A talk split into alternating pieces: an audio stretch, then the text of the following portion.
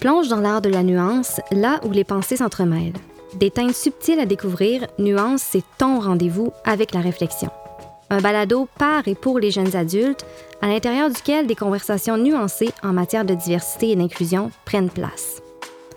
Le balado Nuance, c'est différentes perspectives et les subtilités qui les accompagnent.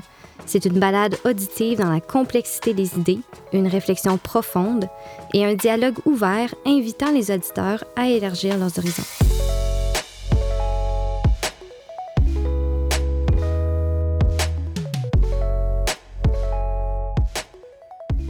Dans cet épisode du balado Nuance, je discute avec Alexa de trucs et astuces pour mieux vivre avec la dépression.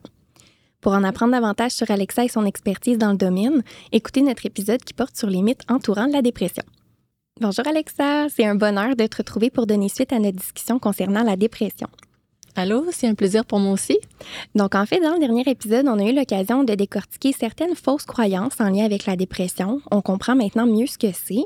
Euh, dans cet épisode-ci, on aimerait aborder plus spécifiquement des stratégies, des trucs, des astuces pour mieux vivre avec la dépression, euh, finalement pour outiller nos auditeurs qui souhaitent favoriser leur bien-être ou même celui d'un proche. Oui. Donc, euh, on va y aller avec quelques questions pour orienter notre discussion. D'abord, est-ce que tu pourrais nous rappeler euh, quels sont les défis quotidiens auxquels les personnes qui sont atteintes de dépression sont confrontées? Oui, je commencerai premièrement par rappeler que chaque personne est unique et la Mm. gravité de la dépression euh, ainsi que certains facteurs individuels influencent nécessairement les défis auxquels elle est confrontée. On peut toutefois relever des défis quotidiens qui sont communs aux personnes atteintes de dépression. C'est intéressant que tu commences comme ça. Je me souviens que c'était un, c'est un élément qui est revenu beaucoup dans le premier épisode, hein, comme quoi chaque personne est unique, va vivre la dépression de manière différente. Même si on a le même, euh, le même diagnostic, on ne le vivra pas de la même manière. Donc, je pense que ça donne bien le ton là, pour euh, notre discussion. Effectivement. Puis le, le premier défi à souligner, c'en est, c'en est un qui est commun à une majorité de personnes souffrant de dépression parce que c'est aussi la cause de cette dernière. Hmm. Et je dirais que c'est le stress. OK. Donc, souvent, les personnes font une dépression à la suite d'un événement contraignant, donc une situation difficile comme un deuil, une perte d'emploi Mm. ou une séparation. OK. Donc, rappelons que la dépression est considérée comme un état de stress chronique provoquant un épuisement et une sensation constante de surmenage. Mm.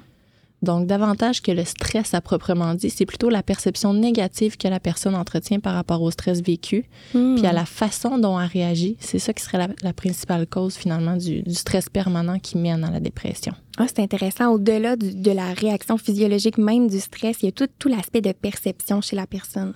Oui, exactement.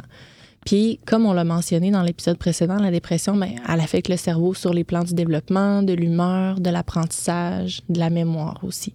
Donc, ces dysfonctionnements-là vont rendre d'autant plus difficile l'adaptation à l'épreuve de vie que, Mm. que la personne traverse. Puis, ça va contribuer à générer un stress supplémentaire. C'est un peu un cercle vicieux finalement. Exactement.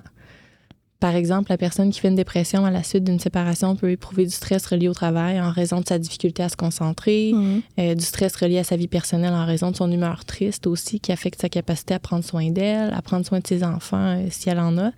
Et ce stress-là va, va contribuer en retour à augmenter les symptômes dépressifs et ainsi de suite. Donc, comme tu dis, c'est vraiment un cercle vicieux. On assiste vraiment à un enchaînement de symptômes dépressifs qui causent du stress, puis euh, de stress qui cause des symptômes dépressifs. Vraiment comme un, un cycle, comme on le dit. Puis on- je me souviens, ça emmène large. hein, la dépression, ça va affecter euh, de nombreuses sphères de vie de la personne. Donc, euh, c'est un peu ce que tu nous rappelles finalement. là. Exactement. Le deuxième défi qu'on pourrait souligner, c'est la perturbation des relations sociales. Hmm. C'est un autre défi commun parce que la dépression peut mener à l'isolement pour plusieurs raisons. Donc, on peut faire face aux préjugés de l'entourage, par Ouais. exemple, euh, à une diminution des contacts en raison de la peur d'ennuyer les proches aussi avec, euh, avec nos problèmes, puis à une perte d'espoir qui favorise un, un repli sur soi-même en quelque sorte. OK. Donc, rappelons aussi que la dépression, ben, c'est un état qui se caractérise par une perte d'espoir, une perte de plaisir aussi qui génère une humeur triste. Mhm. Et dans cet état-là, la personne a souvent envie de rien faire, ça- ce qui l'amène à demeurer seule, Ouais. finalement. là. Donc, cette perte de capacité-là à espérer des changements positifs dans l'avenir amène aussi un autre effet souvent rencontré chez les personnes atteintes de dépression, soit la perte d'estime personnelle. Ah, ouais, ça va, ça va de soi, je peux comprendre. Mm. Ça, me, ça serait mon troisième euh, défi, en fait, la perte d'estime euh, de soi. Donc, la personne a tendance à s'autocritiquer, à, à entretenir le sentiment d'être inutile. Ah, ouais. Et ça, ça c'est un désespoir finalement face à l'avenir qui l'amène à juger négativement de sa valeur personnelle. Donc, Mm. cette baisse-là d'estime de soi va en retour contribuer à augmenter euh, les sentiments dépressifs.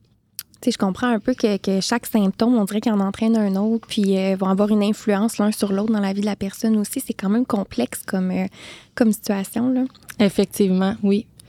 Tous ces défis-là peuvent se rencontrer simultanément dans le cadre d'un cycle néfaste qui se met Mm. en place chez la personne dépressive. Ouais. Donc, euh, par exemple, puisque la dépression va affecter le fonctionnement dans les différentes sphères de sa vie, la personne va avoir tendance à perdre confiance en elle. Mm. Euh, cette perte de confiance-là, en créant encore plus de sentiments désagréables puis de stress, pourrait amener la personne à prendre de moins en moins d'initiatives sur différents aspects de sa vie, dont l'aspect social. Mm. Étant donné que la dépression peut affecter son fonctionnement dans les différentes sphères de sa vie, la personne va avoir tendance à perdre confiance en elle. Mm. Cette perte de confiance-là, en créant encore plus de sentiments désagréables et de stress, qui était notre premier défi, Ouais. pourrait amener la personne à prendre de moins en moins d'initiatives sur différents aspects de sa vie, dont l'aspect social, Mm. qui est notre défi 3. Ouais. Donc, par exemple, une personne dépressive pourrait avoir tendance à prendre moins d'initiatives à son travail et en retour recevoir moins d'approbation de la part de ses collègues. Mm. Et ça, ça lui confirmerait ses pensées autocritiques à propos de sa valeur personnelle. Donc, cette spirale-là descendante crée en quelque sorte une prophétie qui s'auto-réalise parce que Mm. plus la personne est d'humeur triste, plus elle doute de sa valeur, plus elle doute de sa valeur, plus elle se retrouve dans des situations où elle va expérimenter euh, le sentiment d'échec. Ouais. Et c'est ce sentiment-là, finalement, qui va renforcer à nouveau les défis initiaux, là, soit le stress, la perte de confiance, de contacts sociaux et la diminution de, de l'estime personnelle. Oui, c'est intéressant que tu nommes ça comme une, une, une auto-prophétie qui s'auto-réalise. Je pense que ça peut sonner un peu décourageant, mais on comprend que ce cycle-là, il est vicieux, puis euh, ça peut être complexe de s'en sortir. Là, on, avait abordé toute la complexité de la dépression. Je pense que c'est important de le ramener de l'avant, comme quoi euh, c'est pas juste un choix, on peut pas juste se dégourdir puis, euh, puis en sortir. Ça peut être plus complexe que ça. Euh, ça m'amène sur une note peut-être plus positive, à savoir, ben il y a assurément des stratégies, des techniques pour mieux gérer là, les symptômes qui sont associés à la dépression. Euh, Est-ce que tu en as quelques-uns à nous partager? Oui, premièrement, le, le plus important, ne pas rester seul avec son problème. Ah ouais. Euh, il faut comprendre que nos pensées, nos émotions et nos actions interagissent sans cesse et jouent un rôle sur nos fonctions physiques. Mm. Donc, autrement dit, les pensées négatives nourrissent l'humeur dépressive. La Mhm. personne voit, pour ainsi dire, la vie avec des lunettes noires. Ouais. Et c'est difficile de se départir de cette vision-là sans une aide externe appropriée. ouais, je comprends. D'ailleurs, ce mal-être-là accentue le repli sur soi et renforce les pensées et les émotions désagréables. Mm. C'est pour ça que c'est important d'aller chercher euh, de l'aide, que ce soit d'un professionnel Mhm. ou d'en parler à ses proches. Euh, ça va être super euh, important. Juste de l'extérioriser, de ce que j'entends, de, de partager un peu cette, cette lourdeur-là avec quelqu'un d'autre, ça peut faire du bien. là. Exactement. Parfait. C'est primordial aussi d'engager des activités qui font du bien au moral. Mm. Euh, Il y a des donc dans les règles de base à suivre là, pour retrouver un équilibre, on va dire que bouger c'est super important. Mhm. Donc l'activité physique c'est un précieux antidépresseur. Euh, Peut-être faire une petite nuance là avec l'exercice physique, on ne demande pas nécessairement une activité qui est demandante sur le plan énergétique. Là. Une simple marche de 15 minutes peut contribuer à améliorer significativement l'humeur. Euh, donc si on est en mesure d'intégrer cette habitude là. Euh, si banale puisse-t-elle paraître Mhm. finalement, dans une routine quotidienne qui inclut des moments de repos et de soins, Ouais. on peut dire qu'on est sur la voie de la guérison. là. Parce que dans le fond, l'activité physique aide à une meilleure autogestion du stress, ça permet d'évacuer les tensions euh, et l'activité physique améliore aussi par le fait même l'estime de soi. là. Ben, c'est super intéressant comme nuance parce que les, les auditeurs qui ont euh, écouté les, les épisodes précédents, notamment celui sur l'anxiété, on parle de cette différence-là entre l'activité physique et l'exercice physique. Euh, on n'a pas besoin de se mettre à courir là, plusieurs kilomètres par jour pour, pour ressentir les bienfaits de ça. Je pense qu'on enlève la pression là, en le nommant puis en disant que n'importe quel mouvement qui nous fait du bien euh, va fonctionner puis on va en ressentir les bienfaits parce qu'on se rappelle qu'il y a une petite interaction chimique hein, avec tout ça. Ça va sécréter des hormones positives. Donc, euh, je pense que c'est important de le rappeler. là. Oui, exactement. Et ça, ça fait en sorte aussi d'être capable de le faire régulièrement, un Mm. petit peu. C'est toujours mieux que sortir une fois par semaine, une heure. tu sais. Oui, t'as bien raison. C'est comme plus réaliste finalement. Là. Aussi, oui. Euh, autre chose, planifier son horaire la veille, c'est un bon Mm. moyen de, de contrer l'oisiveté finalement qui peuvent créer les symptômes dépressifs. Euh, c'est important d'inclure des petits objectifs réalisables aussi pour vivre des réussites. Donc, c'est difficile de se mettre en, en action hein, Ouais. avec des symptômes dépressifs. Euh, un autre truc, ça va être vraiment de, au réveil, d'éviter de rester couché longtemps à ruminer ses pensées. Donc, dès qu'on se réveille, se lever rapidement pour faire quelque chose. On- là aussi, on va sécréter les hormones qu'il faut pour euh, contrer les, les symptômes dépressifs. C'est intéressant, c'est des petites actions, mais c'est super concret. Là. sais, rapidement, on peut essayer d'intégrer ça, planifier son horaire, des petits objectifs qui sont réalistes, puis déjà, on fait un pas dans la bonne direction. Là. Exactement.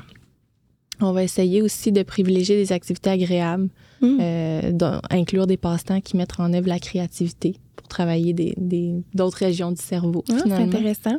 On peut tenir un journal de nos humeurs. Ça permet d'accepter aussi puis de mieux comprendre le vécu émotionnel. Mm. On peut obtenir une rétroaction après sur les fluctuations d'humeur vécues en en parlant avec l'entourage ou un professionnel. Donc, si on a notre journal, on, on peut tenir euh, peut-être un, un- comme un historique de, Ouais. De nos, nos symptômes. Ben, c'est intéressant. Il y a plein. euh, on a le bon vieux papier crayon, mais il y a plein d'outils. Là. Sur mon téléphone, récemment, je remarquais une nouvelle application euh, qui permet de compiler un peu tout ça. Puis, je pense que quand on est perdu dans les symptômes, c'est peut-être difficile de nommer comment on s'est senti dans les dernières semaines, dans les derniers mois, mais ça, c'est un repère concret, comme tu dis, pour en parler par la suite. Là. Oui, puis il y a des applications qui vont vraiment euh, popper de notifications, par Ah. exemple, puis qui vont te demander comment tu senti aujourd'hui, euh, puis ils vont te poser des questions spécifiques pour faire un suivi. Sur, sur l'anxiété aussi, il y a des applications comme ça. C'est génial. là. oui, Un genre de rappel bienveillant. On en a tous besoin. exactement. Euh, je propose aussi de pratiquer la pleine conscience. Mm. C'est une approche qui a été prouvée comme étant super efficace là, pour euh, tout ce qui est anxiété et dépression. Mhm. La pleine conscience, c'est un exercice de prise de conscience par rapport à ce qui se passe à un moment donné. Donc, on pratique la pleine conscience en observant, sans jugement, les sensations du corps, les pensées, les sentiments, que ce soit des sentiments agréables ou désagréables. Mm.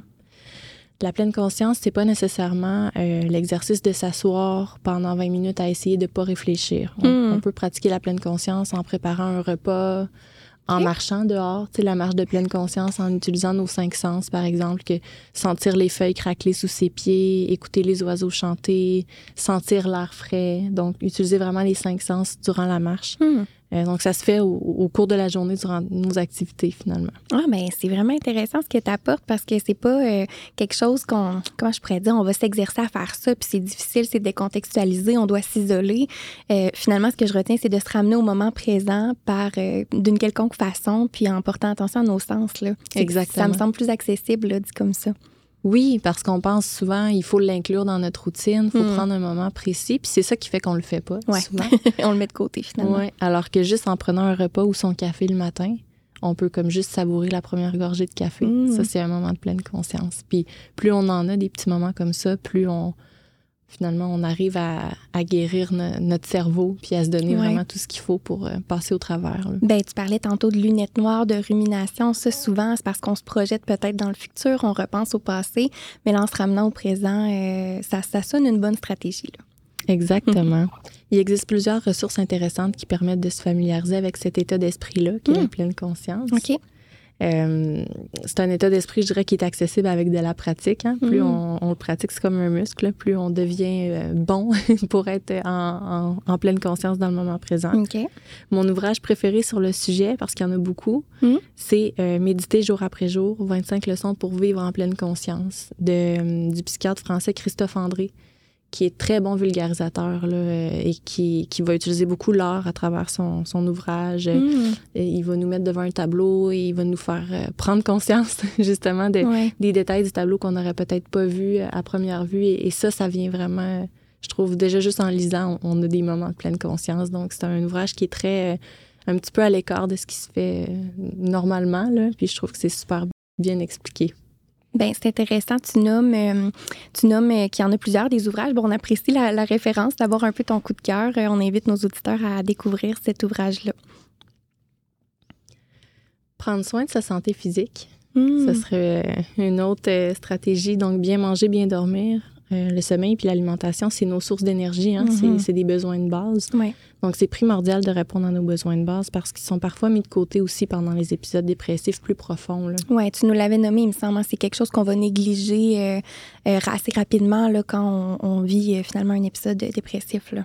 Exactement. Puis euh, là-dessus, tu sais, euh, il y a Jim Carrey qui fait des entrevues beaucoup sur euh, la dépression, l'ego. Mm. lui, il va dire en anglais, on dit depressed, hein, puis ça sonne avec deep rest, qui veut Ah. dire repos profond. Ah, ouais. Donc, ce qui, veut, ce qui veut dire, autrement dit en français, que être en dépression, c'est avoir besoin d'un d'un grand repos, finalement. ouais. Donc, la dépression, c'est une façon aussi au corps de dire j'en ai assez, là, je suis surmenée.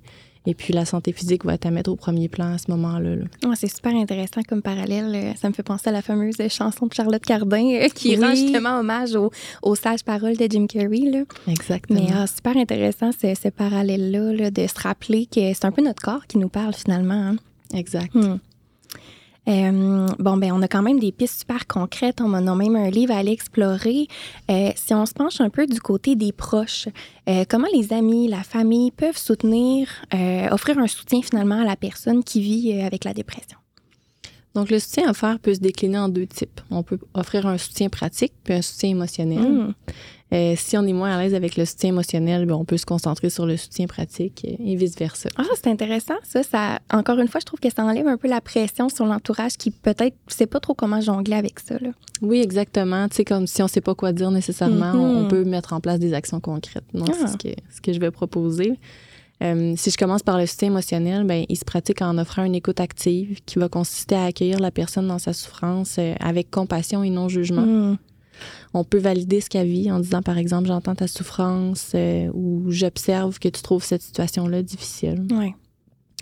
L'empathie, c'est une composante qui est importante aussi au soutien émotionnel parce que c'est notre capacité à se mettre en pla- à la place de la personne. Euh, puis c'est cette capacité-là, vraiment, de se mettre à sa place qui va nous aider à mieux comprendre ses besoins aussi. Oui, c'est intéressant parce que euh, on l'a abordé justement euh, avec Aude quand on parlait d'anxiété, puis il y a des parallèles évidemment à faire entre euh, l'anxiété et la dépression, puis elle nous nommait un peu comme tu nous le dis que c'est juste d'écouter. Hein, des fois, on pense à ce qu'on va répondre ou qu'est-ce qu'on peut suggérer concrètement, quelle parole aurait un effet donc bien important pour la personne, mais finalement, c'est juste d'écouter, d'être là, d'être ouvert, euh, de se montrer empathique, puis de, de- de faire écho un peu qu'on entend ce que la personne nous dit. Là.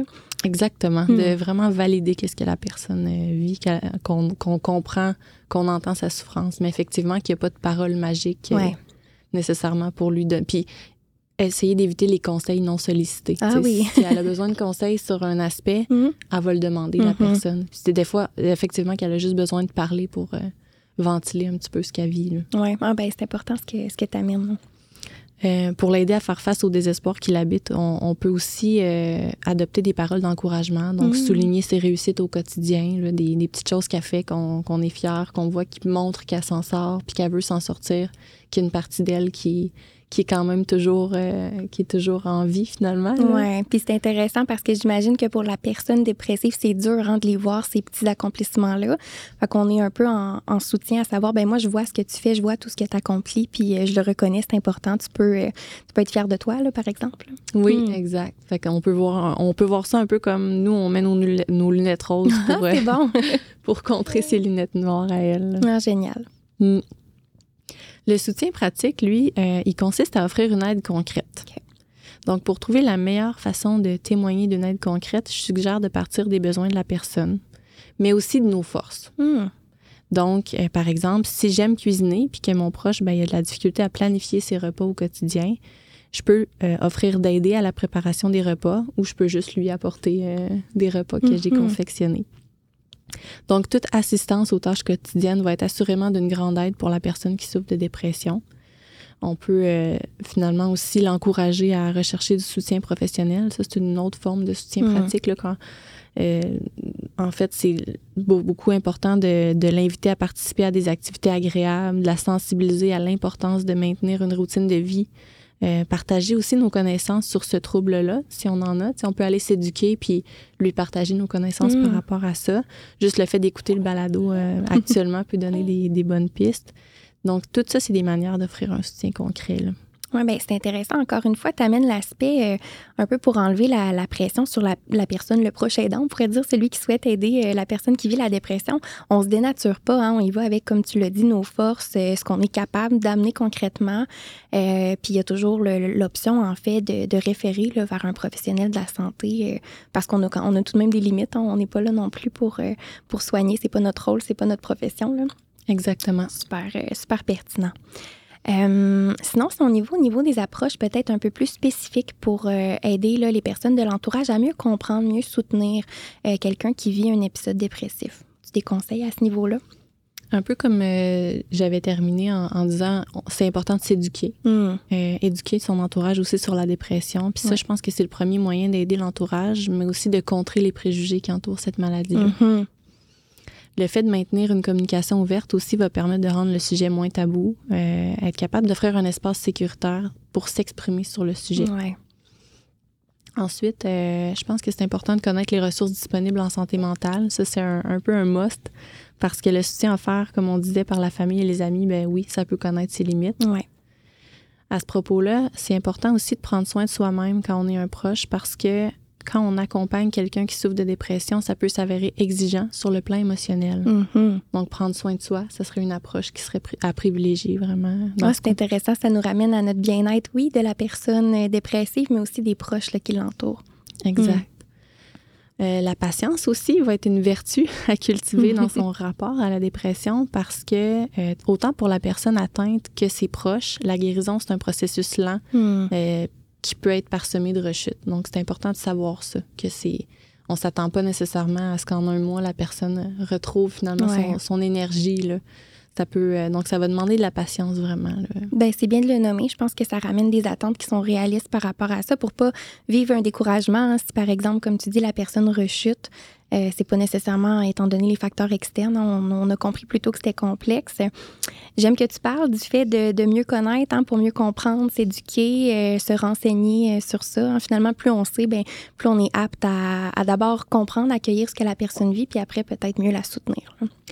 Oui, puis j'a- j'ajouterais que de savoir que c'est un processus qui prend du temps, Mm. je pense que c'est encore un travail qu'on a à faire au niveau de la sensibilisation. Ouais. Parce que les, les médecins, par exemple, quand ils vont euh, signer un arrêt de travail pour un employé, Mhm. ils vont le faire au mois. Donc, Ouais. des fois, l'employeur s'attend à ce que l'employé revienne après euh, quatre semaines d'arrêt. Mm. Et là, l'empl- l'employé est comme pris entre la culpabilité de ne pas satisfaire aux attentes de son employeur et son besoin de vraiment prendre du repos pour elle-même. Parce que si on retourne trop vite travailler, le Mm. risque que ça engage, c'est qu'on rechute. Donc, on refasse un Ouais. épisode dépressif encore plus sévère que le précédent. Et là, cette fois-là, on est arrêté pour de bon pour euh, plusieurs mois. là. Donc, c'est important dans- lorsqu'on est arrêté, par exemple, si la dépression engage un arrêt de travail, de vraiment prendre le temps euh, qu'il faut pour se reposer, Ouais. pour éviter les risques là, de, de rechute. Ah ben, je, je suis contente que tu cognes sur ce clou-là. On ramène que c'est un processus qui est long. C'est probablement un rythme qui va être différent pour, euh, pour chaque personne aussi, donc de garder ça en tête. Là. Oui, effectivement, pour chaque personne, ça- le, le processus de guérison va être différent, oui. Super. Euh, si on y va plus du côté des traitements là, qui sont euh, disponibles, accessibles pour la dépression, comprenant euh, la, thé- la thérapie pardon, comme la médication, peux-tu nous en apprendre un peu plus sur ça? Donc, les personnes, la thérapie, premièrement, Mhm. les personnes qui souffrent de dépression hésitent souvent à demander de l'aide. Ça peut être parce qu'elles jugent à tort que leurs symptômes résultent d'un échec personnel, Mm. par manque d'énergie, par désespoir de s'en sortir ou par déni de sa condition, tout Mm. simplement. Euh, donc, quoi qu'il en soit, quand la dépression est installée, la psychothérapie de- demeure l'avenue prouvée comme étant la plus efficace là, sur le plan scientifique. Mm. Les effets de la psychothérapie se font sentir à long terme aussi. Donc, euh, c'est-à-dire qu'elle réduit le risque de rechute, Mm. donc le- le- de présenter un nouvel épisode dépressif là, dans le futur. Donc, c'est super important quand je dis d'aller chercher l'aide professionnelle Ouais. euh, pour bien comprendre pourquoi la dépression s'est installée, Mm. comment on peut faire pour euh, réagir, puis par la suite faire un plan de post-traitement un peu, là, de qu'est-ce que je mets en place comme plan pour euh, diminuer les risques Mm. là, justement de récidive. Développer des stratégies finalement qui vont euh, servir là, euh, plus tard, qui vont perdurer dans le temps. là. Exactement. Puis tu parles, tu nommes bon la psychothérapie, tu parles professionnel de la santé.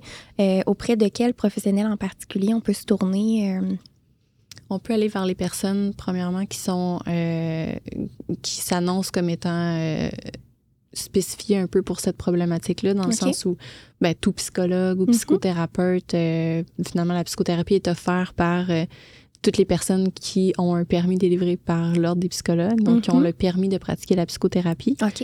Euh, Puis ça, j'en parle un peu plus tard, mais dans le fond, sur le site de l'Ordre des psychologues, on peut chercher par thématique. Donc, les Ah. personnes qui ont vraiment une spécialisation dans la dépression, ça va être écrit. Donc, on peut chercher par mots-clés.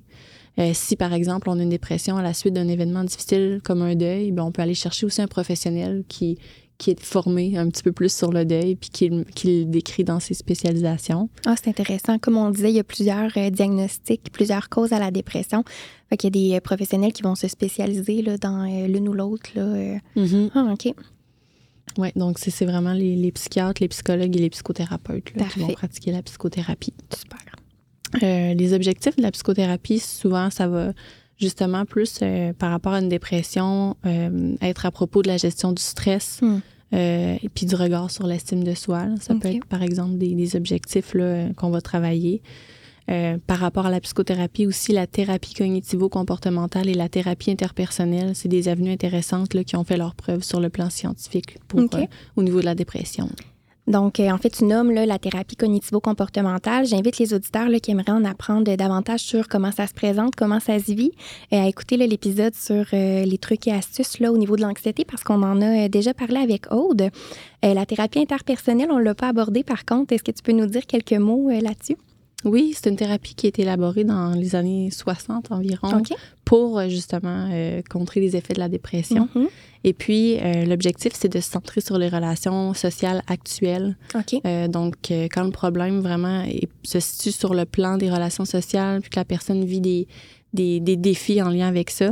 Au lieu de se concentrer sur les expériences de l'enfance uniquement, on va aller vraiment Mm. travailler au niveau de ses relations interpersonnelles, à recréer le lien, puis travailler sa perception aussi de ce lien-là, Ah, puis ouais. du soutien offert. Et ça, en retour, ça va aider à diminuer les sentiments dépressifs, l'autocritique, la perte d'estime là, dont on parlait tantôt. OK. Ah, ben, super intéressant. Elle porte bien son nom, cette euh, thérapie-là, finalement. Euh, merveilleux. Sinon, bon, là, on a abordé un peu l'aspect thérapeutique. Euh, on comprend là, que ça se vit évidemment avec un professionnel euh, de la santé. On, peut savoir comment ça se présente hein, si on prend rendez-vous. Par contre, là, quelle forme ça peut prendre, ce genre de thérapie-là. Euh, si on y va au niveau de la médication maintenant? Souvent, la médication, on la prend en combinaison avec la psychothérapie. hein. Mhm. C'est important, si on a une médication, de quand même travailler le, le côté pensée, émotion. Ouais. Euh, mais c'est ça, dans les épisodes dépressifs, je dirais modérés à sévères, là, il, il peut s'avérer nécessaire d'ajouter une médication. Elle va être prescrite par le, le psychiatre ou le médecin. OK.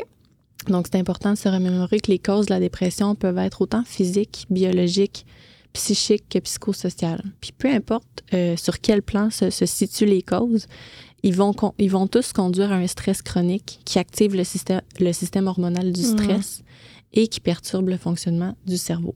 On se rappelle que c'est une, ça vient jouer du point de vue bi- euh, voyons, physiologique finalement, euh, puis que la médication vient un peu compenser ou, comment je pourrais dire, rééquilibrer là, le système. Exactement. Le système hormonal, euh, le débalancement hormonal, euh, c'est un petit peu un débalancement chimique là, dans Mhm. le cerveau. Donc, concernant cet aspect-là, ben, la médication demeure l'avenue la plus étudiée. Euh, son efficacité présente un haut niveau de preuve scientifique. là. OK. J'ajouterais que contrairement à certaines croyances populaires, les médicaments modernes contre la dépression euh, sont pas addictifs, hein, Mm. donc ils créent pas une dépendance et ils présentent peu d'effets secondaires. La médication va s'avérer surtout une avenue nécessaire chez les personnes qui présentent un haut risque de récidive, par exemple euh, chez les personnes qui ont fait trois épisodes dépressifs dans leur vie euh, ou deux dans les cinq dernières années. là. Bien, c'est important ce que tu nommes. Tu, sais, tu ramènes euh, un peu l'aspect complémentaire. hein. Oui, il y a la médication, euh, mais il y a aussi là, le- la psychothérapie. Puis en fait, c'est la combinaison des deux, je présume, qui va donner un effet optimal pour la personne. Oui, exactement. Parfait. Puis en plus, tu nommes, euh, tu sais, je trouve ça intéressant d'enlever un peu la stigmatisation autour de la médication. Je pense que des fois, en tant que nous-mêmes, on peut mal vivre le fait de, de devoir commencer à prendre une médication. Ça peut peut-être être mal vu par, euh, l'entourage parce qu'on comprend pas nécessairement euh, très bien. Mais je pense que tu, nous ramènes un peu là, à savoir que, ben non, c'est pas nécessairement addictif. Puis il y a très peu d'effets secondaires. Ça se veut rassurant, là, je pense. Oui, exactement. Puis tu sais, on, on peut le voir un peu comme une béquille pour un temps. Tu sais, Mm. le temps de, de, de se remettre debout, de travailler sur nos stratégies. Euh, c'est pas nécessairement un, un diagnostic à vie. Là, tu sais, euh, c'est un épisode qui peut passer. Puis des fois, c'est tout ce que ça nous prend pour euh, retrouver un peu le, le souffle, là, Ouais, euh, ouais. ramener la tête au-dessus de l'eau, si on peut Mhm. dire. Là. Ah, c'est intéressant l'image de la béquille. Hein? Finalement, on a une jambe, une cheville foulée, une jambe cassée. On a besoin d'une d'une béquille pour aller mieux physiquement. Ben, c'est un peu le même principe finalement. Là. Il existe aussi des traitements de phytothérapie, donc des Ah. remèdes à base de plantes, par exemple, euh, ouais, qui vont combiner l'utilisation de, par exemple, du millepertuis qui agit sur les niveaux de sérotonine puis de la noradrénaline. OK. Donc ça, ça agit sur les hormones du bonheur, un peu Mm. comme la médication, mais c'est des traitements qu'il faut qu'ils soient prescrits par des médecins qui sont formés en la matière. Là. On peut pas comme commencer Ouais. ça par nous-mêmes. Je comprends. Ah, mais c'est intéressant de savoir que ça existe. Moi, mes petites connaissances de base me disent que la camomille, avant de se coucher, ça peut aider. Tu sais, ce Oui. genre de, de ce qu'on connaît bien, là, déjà, une petite tisane et ainsi de suite. Mais, euh, ouais, super intéressant. Mais j'entends de, de se retourner vers euh, quelqu'un qui est spécialiste là-dedans. là. Ouais. Parfait. On peut aussi engager des actions préventives euh, parce que la dépression peut être due à des facteurs épigénétiques. Donc, ce que je veux dire par facteur épigénétique, c'est les processus biologiques comme la réponse au stress. Euh, donc, en ce qui a trait à la génétique, là, on sait que 10 à 20 des proches d'une personne atteinte de dépression vont aussi être à risque d'en être atteints avec le lien vraiment génétique, Ouais. biologique. Et euh, ben, c'est pas la dépression à proprement dit là, qui est transmise génétiquement, c'est plutôt le risque de réagir à un surmenage par une dépression. Donc, c'est un peu notre réaction au stress. Ouais, je comprends. Sachant cela, ben même chez les personnes qui n'ont jamais présenté d'épisode dépressif, mais qui comptent quelqu'un en ayant été affecté dans leur entourage, Mhm. il peut être judicieux pour eux d'activer des mesures préventives. Donc, des, des actions qui sont jugées efficaces vont consister principalement à prévoir des temps de repos, puis à recourir à une aide thérapeutique quand on est dans des, face à des situations difficiles. Intéressant quand même euh, cet aspect préventif-là. Je pense que quand on, parle, euh, par exemple, de la dépression, ben on est souvent un peu en réaction. hein. On veut euh, traiter, gérer les symptômes qui arrivent là. Mais c'est super intéressant de le nommer, peut-être reconnaître qu'on peut être plus susceptible à, vivre un épisode dépressif, reconnaître les signaux hein, qui vont nous, nous prévenir finalement qu'on en est peut-être là. Donc, ouais, super intéressant encore. Euh, on y va de, de plus en plus concret finalement. Euh, on a parlé tout à l'heure, bon, il existe euh, évidemment là, toutes sortes d'avenues possibles pour euh, le traitement. On a parlé de la médication. Maintenant, au niveau plus des ressources peut-être pour s'informer ou même des organisations là, auxquelles les personnes qui souffrent de dépression, mais aussi leurs proches, peuvent se tourner là, pour obtenir du soutien. Mais je dirais, si ça va vraiment pas, Mhm. euh, il y a toujours l'info sociale, le 811, euh, option 2. OK. Donc, ça demeure une porte d'entrée incontournable là, en ce qui a trait à l'aide ponctuelle puis à la recherche de ressources dans notre région. Mhm. Parce que quand on fait le 811, on va tomber vraiment sur quelqu'un qui va être capable de nous dire quelles sont les ressources les plus proches là, de notre domicile. C'est bien de le rappeler, quand c'est peut-être plus ou moins accessible d'avoir accès à un professionnel, ben, on passe par là, puis c'est la porte d'entrée pour euh, les différents services. là. Oui, exactement. on peut aussi s'informer sur les ressources disponibles auprès du CLSC le plus proche Mm. euh, de chez nous, toujours. Parfait. Pour les personnes euh, dont les symptômes dépressifs incluraient des idées suicidaires, ben, il y a la ligne de prévention du suicide, 1866 appel. Mhm. Il y a aussi l'Association québécoise de prévention du suicide, l'AQPS, qui offre des ressources puis des informations utiles. OK. Sur leur site Internet, je présume. Oui. Super. On a aussi au Québec le réseau Avant de craquer, qui offre du soutien aux proches de personnes aux prises avec des problèmes de santé mentale, dont la dépression. Ah, je connaissais pas. oui, on retrouve des groupes d'entraide euh, dans ce réseau-là. On a aussi beaucoup de ressources éducatives. Donc, le, le site, c'est capsantémentale.ca. Merveilleux. On va prendre soin d'écrire tout ça là, euh, dans une publication pour nos, euh, pour nos abonnés. là. Super. On peut aussi faire une recherche d'organismes par l'entremise du site de la Fédération québécoise des organismes communautaires. Mm. C'est vrai, il y en a assurément plein dans notre région respective. Là. Exactement. Et ça, le, le site n'est pas euh, compliqué non plus. C'est fqocf.org. Parfait. Pour la ressource d'aide en santé mentale, on peut aussi aller directement sur québec.ca. Ah ouais? Ouais. OK. Puis on a aussi finalement, là, comme je disais tantôt, le site web de l'Ordre des psychologues qui est doté d'un moteur de recherche qui est très efficace en ce qui a trait à la recherche d'un psychothérapeute euh, parce qu'on peut rechercher par distance de son domicile, par mots-clés de thématiques qu'on veut aborder ou par même par approche thérapeutique, là, euh, par exemple l'approche qu'on disait tantôt, Mhm. le cognitivo-comportementale ou interpersonnelle. Non, super intéressant. C'est bien de le rappeler qu'il y a ce mo- moteur de recherche-là là, sur le site euh, de l'Ordre des psychologues. Ouais. Euh, sinon, euh, au niveau peut-être euh, des conseils pratiques, on va, on va terminer un peu comme ça. Euh, Qu'est-ce que tu dirais aux personnes qui souffrent de dépression? Euh, comment elles peuvent améliorer leur qualité de vie? Euh, même chose pour leurs proches, pour les soutenir. Je dirais premièrement qu'il peut sembler euh, contre-intuitif, voire impossible des fois de mettre en place certaines des stratégies euh, qu'on a proposées. Hmm. Parce que quand on a, on a le goût de rien faire, Ouais. ben, on se limite un peu au- à nos actions. Donc, je conseille de pas trop se poser de questions puis de faire, euh, faire les choses parce qu'on sait qu'ils vont être bénéfiques à long terme. Ah, c'est intéressant. Ça enlève comme le, le volet cognitif là, de encore hein, ruminer, se poser des questions, euh, se sentir mal parce qu'on le fait pas, mais fais-le, puis après, après on verra. Là. Oui, Ok. puis de pas attendre à ce que ça soit instantané non plus. pareil. Ouais. C'est c'est le fait de le faire à répétition, un petit peu chaque jour, de se mettre juste en action, de se poser vraiment des petits objectifs, des petits défis qui vont tout faire la différence. Là. Effet boule de neige un peu. Ah, ouais. Autant on a notre, notre cycle un peu vicieux, on a cet effet boule de neige-là qui est positif. Ouais, pour justement renverser le cycle néfaste Mm. envers un cycle positif de mise en action. Là. Ah, super. Euh, prendre les journées une heure, voire une minute à la fois. Mm. Accueillir ses sentiments tels qu'ils sont aussi, hein, parce que c'est correct. De, de- plus on, on, se, on se bat contre nos sentiments, plus ils vont revenir euh, Ah, ouais. de, de façon plus intense après. Donc, juste, juste s'accueillir finalement dans le moment euh, avec ou vraiment la façon dont on se sent, c'est, je pense que c'est une clé. Là. Ça nous ramène à la pleine conscience. hein. Tu le nommais, accueillir, oui, les, les émotions, les sentiments positifs, mais tout ce qui est négatif aussi. Là. Ouais, donc pas fuir ses émotions, les Mm. vivre pleinement, ça, ça permet de passer à d'autres choses plus rapidement. Ah, c'est bien.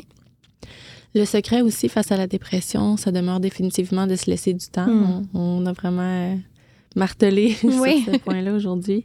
Mais souvent, notre cerveau voudrait reprendre le quotidien parce que Mm. no- notre- on veut reprendre rapidement Ouais. notre rythme de vie. Euh, mais avec la dépression, notre corps ne nous le permet pas toujours. Mm. Donc, euh, pour éviter les risques là, de refaire un épisode dépressif plus sévère dans quelques années, il convient de prendre le temps maintenant de bien remonter comme il faut. Oui, tu l'as bien nommé tout à l'heure. Hein, finalement, de retourner trop rapidement, ça peut nous nuire par la suite. Là, donc, euh, de, de prendre le temps, de prendre le temps, je pense, c'est ce qu'on retient. Là. Exact. Aussi, connaître euh, ces déclencheurs de stress, ça permet de mettre en place des actions préventives pour pas euh, retomber. Mm. Donc, en sachant que la dépression, c'est un peu une manière que- qu'a notre corps de communiquer quelque chose qui fonctionne pas dans notre vie, Ouais. on peut aussi faire le nécessaire pour se donner toutes les chances de, de s'adapter soit à notre situation difficile ou de faire face à simplement de modifier les éléments du quotidien qui généraient un trop grand stress. là. Bien, merveilleux encore là, euh, toutes sortes de, conseils là, très pratiques, euh, tout en bienveillance aussi. On rappelle l'essentiel euh, de, toute la complexité de cette dépression-là.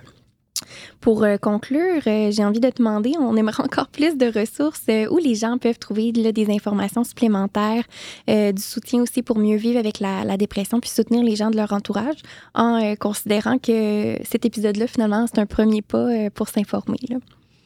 Il y a l'association Revivre, donc l'Association québécoise de soutien aux personnes souffrant de troubles anxieux, dépressifs ou bipolaires. Euh, qui offre des services d'information et de soutien continu ou transitoire. Euh, ils ont une ligne d'écoute aussi qui est le 1866 Revivre. Et sur leur site Internet, euh, il y a beaucoup, beaucoup de services offerts, beaucoup d'outils. C'est revivre.org. Encore là, c'est très simple. Oui. Il existe de précieuses ressources en ligne aussi. Euh, par exemple, il y a l'outil Aller mieux à ma façon de l'Université du Québec à Montréal OK. qui aide les personnes aux prises avec la dépression, l'anxiété ou un trouble bipolaire à prendre soin de leur santé. Hmm. On a le programme Retrouver son entrain de l'Association canadienne pour la santé mentale qui consiste en un programme d'auto-soin aussi, mais qui offre de l'accompagnement OK. euh, pour les adultes et les jeunes de 14 ans et plus. C'est super intéressant ce programme-là aussi. Mais c'est intéressant parce que dans la foulée hein, de, de, de données ou d'informations auxquelles on est exposé, tu viens cibler des, euh, des organismes puis des endroits où se diriger qui sont pertinents. J'avais jamais entendu parler de ces différentes associations-là, mais je pense que ça vaut la peine de les découvrir. là. Oui, vraiment. Hmm. Euh, ils sont très à jour par Ah rapport ouais. À notre réalité actuelle, tu sais, puis, mais aussi aux données scientifiques. Donc, euh, Ben, c'est intéressant ce que tu nommes parce qu'assurément, la dépression ne devait pas se vivre de la même manière il y a euh, 20, 30, 40 ans. Euh, donc, c'est important pour les, les organismes finalement d'être euh, un peu au goût du jour, puis les enjeux, les enjeux sont différents. là. Exactement, Hmm. oui. Il existe des applications aussi parlant d'être au goût du jour qui aident à la santé mentale. On a Headspace, Calm, Moodfit, Pacifica, Wobot, Happify, BetterHelp, iSmart. Il y en a vraiment beaucoup. Hmm. Euh, il y en a une, euh, Hugr, donc H-U-G-R, qui est une application qui va permettre de bâtir un réseau d'amis puis qui renferme une plateforme éducative qui va permettre aux proches de devenir des personnes de confiance pour ceux qui souffrent de dépression. Wow, OK, c'est donc bien génial. Mm. Oui, c'est très intéressant. Il existe aussi une panoplie d'ouvrages imprimés au sujet de la dépression. il peut être un petit peu difficile de se retrouver parmi ces ouvrages-là parce qu'il y en a vraiment, vraiment euh, des milliers. Euh, mais parmi les livres éducatifs intéressants, il y a le livre Soutenir un proche en dépression de Xavier Pomereau. OK.